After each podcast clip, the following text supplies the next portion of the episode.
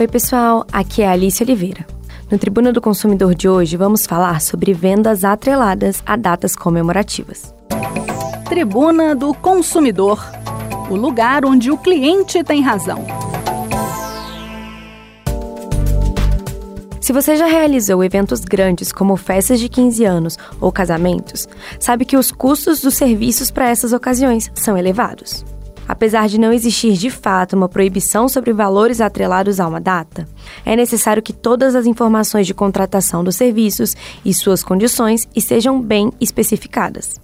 Por exemplo, se um salão de festas cobra um valor X para uma decoração de festa para 150 pessoas, ele não pode cobrar a mais para a mesma decoração e mesmo número de convidados, ao saber que se trata de um casamento. A prática, que não os caracteriza como venda casada, foi esclarecida pelo PROCON.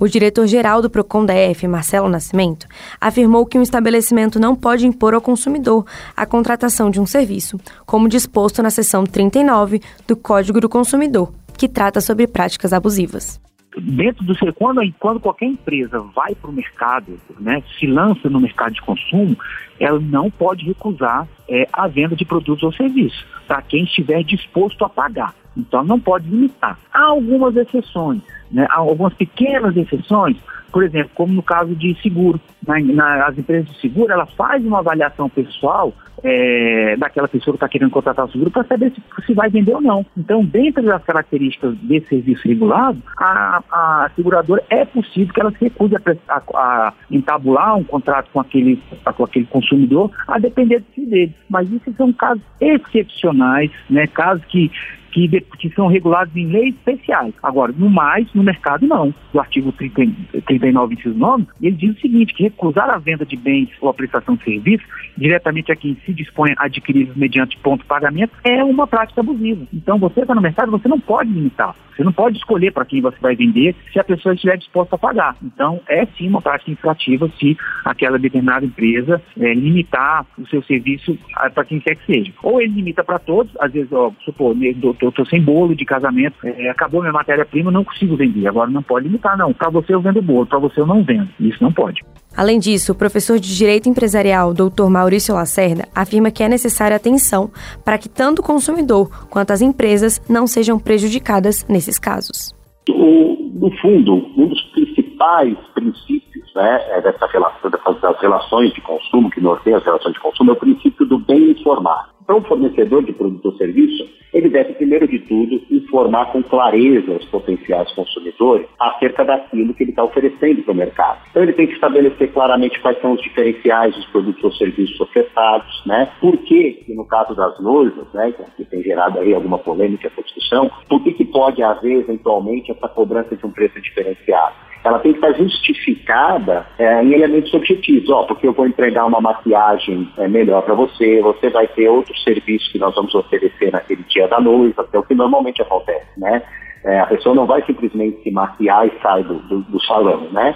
ela tem lá toda uma, uma, uma atenção especial por parte do prestador de serviço que acaba por justificar o diferencial também no pagamento do preço. Então é fundamental que haja essa informação e é direito do consumidor exigir essas informações com clareza, né, para que também não se sinta enganado no âmbito daquela relação. Poxa, é, não teve nada de diferente aqui em relação à minha maquiagem e eu paguei três vezes o preço. Então, é esse tipo de prática que se uh, procura proibir. Então, se o fornecedor do produto ou serviço bem informar, eu diria que é, é, tem meio caminho andado para que não haja problema nessa relação.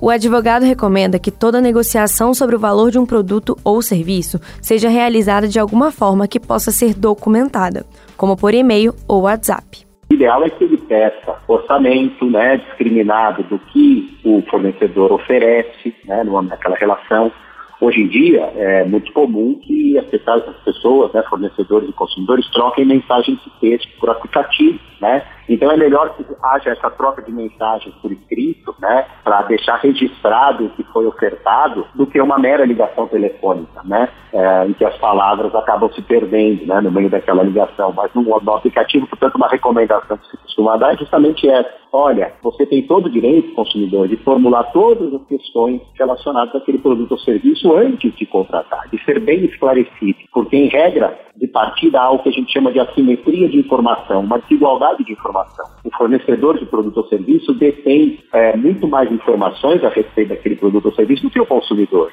Então é natural que essa assimetria seja diminuída e o, e o consumidor tem o direito de ser informado e, portanto, ele deve perguntar esclarecer todas as suas dúvidas, inclusive com relação ao orçamento, antes da contratação. Essa é a recomendação uh, especial. Em caso de dúvidas, você pode se informar sobre a legalidade de contratações diretamente com o PROCON pelo número 151.